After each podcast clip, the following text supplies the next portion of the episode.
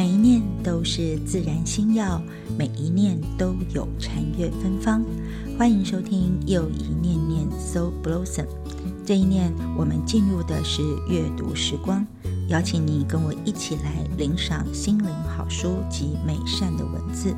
当然，我们持续听读的就是同名的《自然心药》这本好书。作者他以医生跟病人同时具有的身份，在医病关系之间，告诉我们许多非常具有生命力的故事。所以，我们持续要阅读第一章《生命力》当中很重要的也很温馨的三个小故事。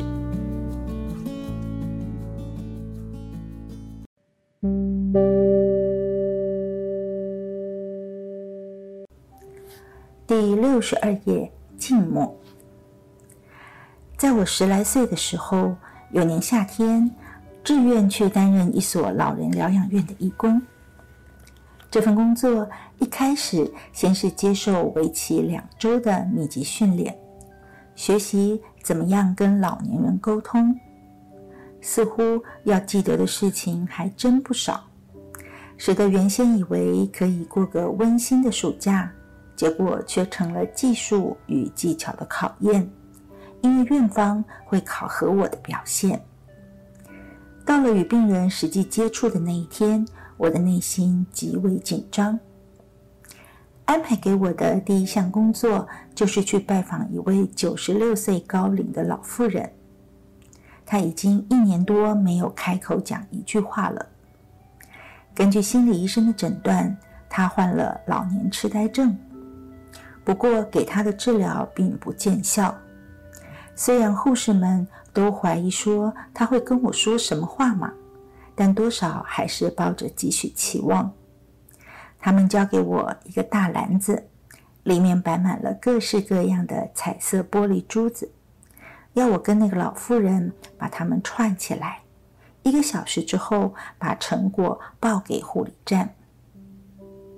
我真不想去见这名病人，因为他那高龄使我害怕。同时，“老年痴呆症”这个字眼也意味着他有些不正常。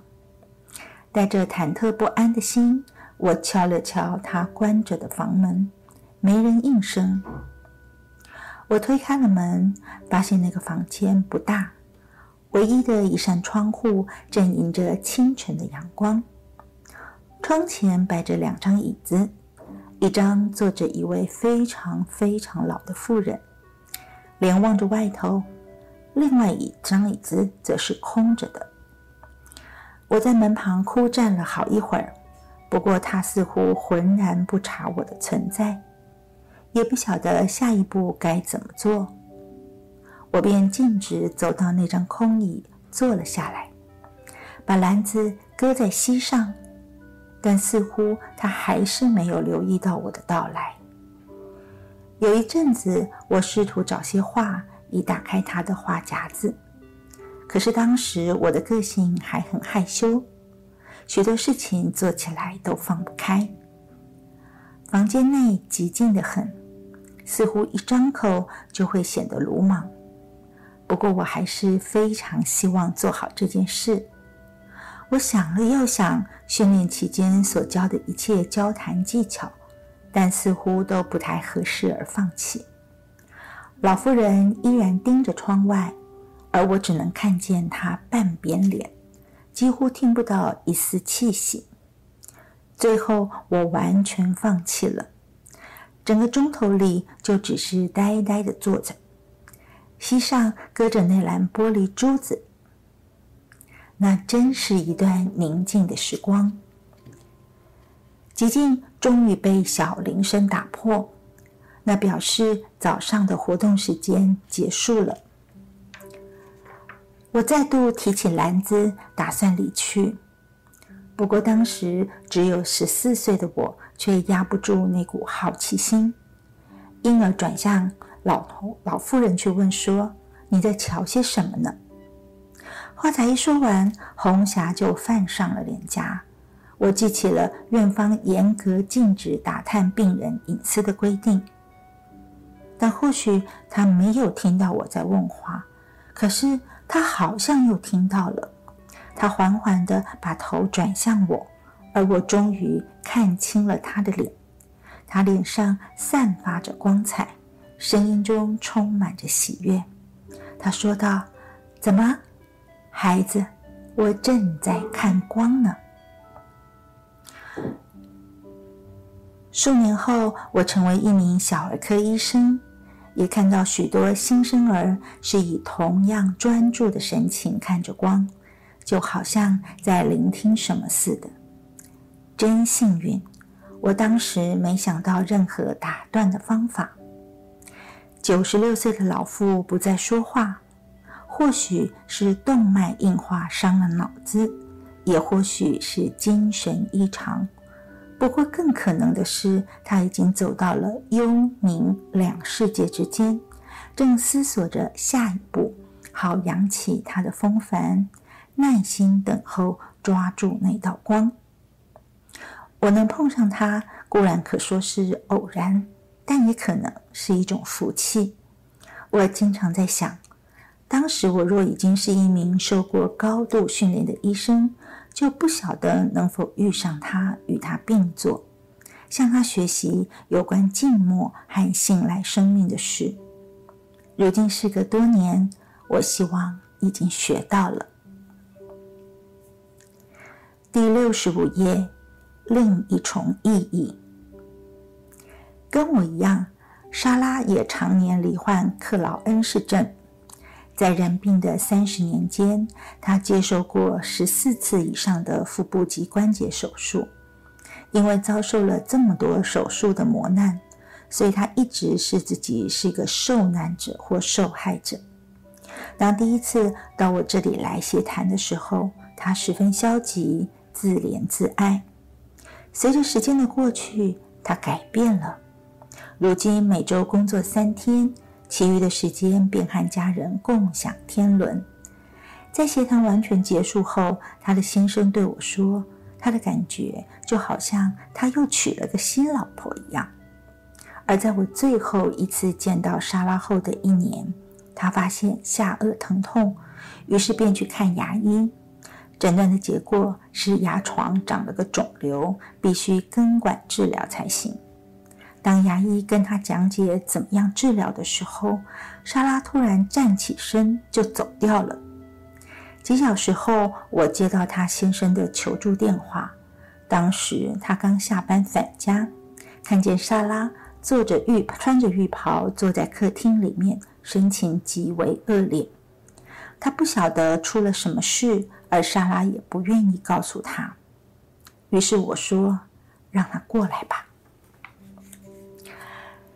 莎拉的样子实在是吓人，跟三年前我们初次见面的时候一样，眼睛没神，头发散乱，衣服穿得毫无体统，就像胡乱从衣橱抓起来就穿。她颓丧地坐在我对面的椅子上，语气消沉地告诉我当天下午在牙医那里所发生的事。太不公平了，我受不了，她说道。这根稻草终于压断了骆驼的脊梁。我忍不住问他：“到底怎么回事？”莎拉，他忍不住哭了，说：“我不知道，我只觉得心情跟头一次来的时候一样，好像整个人都崩溃了。”我劝他再试一下以往曾对他有帮助的冥想，或许那能帮助他理清心情恶劣的原因。莎拉哭着答应了。我要他坐得尽量往椅背靠，同时把心情和肌肉放松。慢慢的，他进入了情况，呼吸也沉稳下来。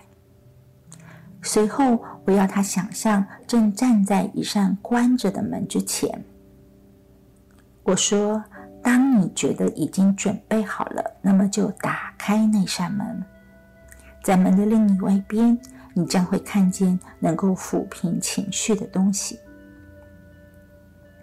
当莎拉打开了那扇想象之门，惊讶的发现自己是在一间病房里，而躺在病床上的那个人竟然是自己，陷于昏迷之中。而这正是他三十年前头次发病时的情境。随后的十五分钟冥想里，他探视了一间又一间的病房。慢慢的，他那漫长病史中的事件，一桩桩、一件件都浮现出来。一年又一年，手术再手术，发病又发病，康复再康复。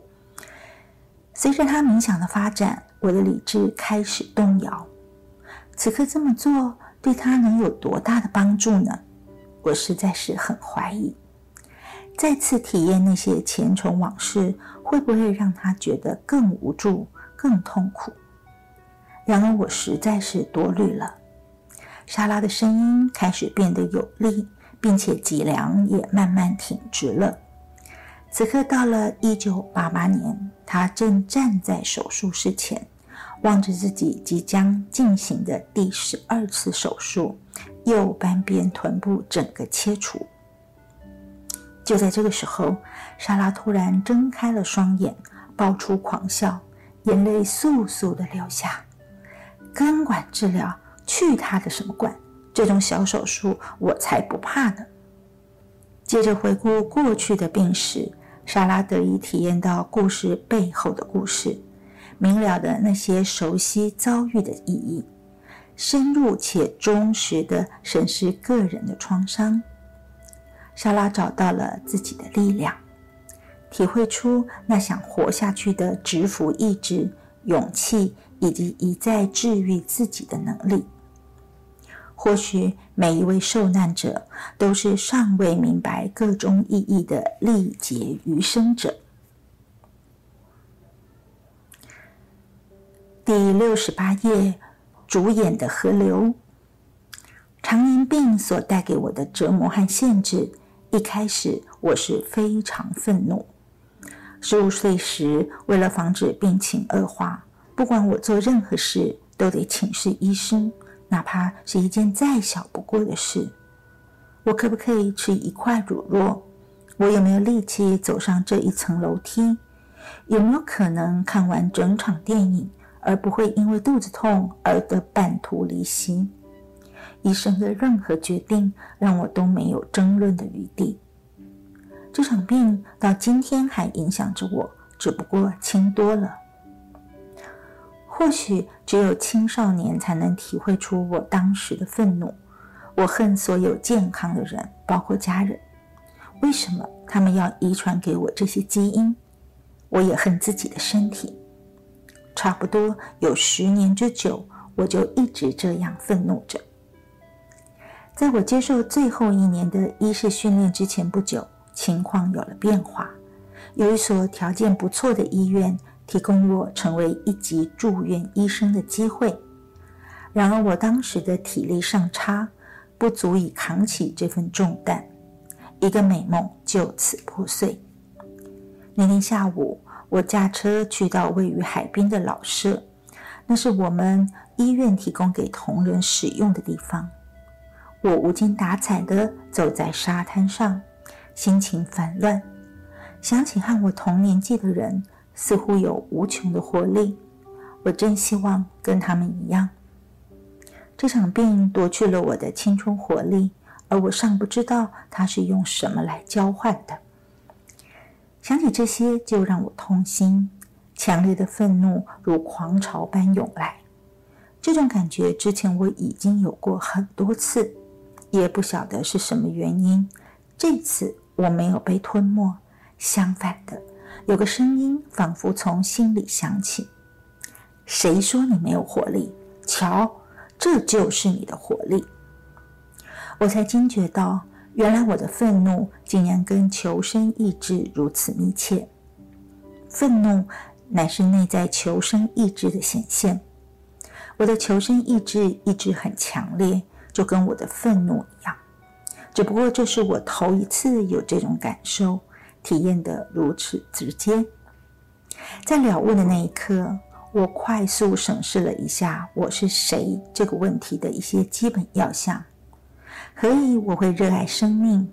何以我愿完全的活出生命，并且帮助其他人也这么做？在我身上的这股生命力其实已长得很大，只不过被许多无谓的限制所压抑住，就好像被逐了眼的河流一样。之前我不晓得自己的生命灵是这副模样，只晓得它目前的形态是愤怒，殊不知它原来被困住了。我能活下去是愤怒的帮助，使我经得起病魔的摧残，甚至还能反击。但是愤怒无法让我使出力量，无法让我获得所期望的人生。这下子，我终于知道。我不需要生命力在扮演这样的角色，我也确切的明白自己所受的折磨不能够怨尤任何人，谁都不能怪。当想通了这些，我的人生才获得了真正的解放。我得到了那份工作，在遇到困难时，我就请别人来协助。要是在以前，我不是愤怒，就是难过。那对我是非常重要的一年。多年以后，在上阿育吠陀医学课时，我的那种体验找到了理论的基础。阿育吠陀里面说，能量也就是 energy 的本身和能量的形态是不同的。形态有如容器，经由它才能看出我们随时的生命能量。不管这个形态是愤怒、是悲伤、是喜悦或是失望，它们都是一种气，而它们也可以称之为生命力。以中国话来说，愤怒也可以说是生气，它的意思就是产生气，也就是增强生命力。有时候我仍然会愤怒，但可不像以前那样子。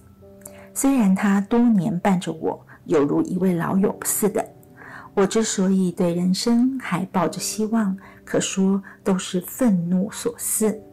它使我抵抗住病魔所加注的种种限制，维持住自我的完整。这就是我们这个礼拜的幸福修炼阅读时光。我们选读了《自然星耀》当中第一章的三个小篇章，希望呢，你可以从里面有所领略。而也期待下一次的机会，我们继续在幸福修炼里面阅读自然星耀的好时光。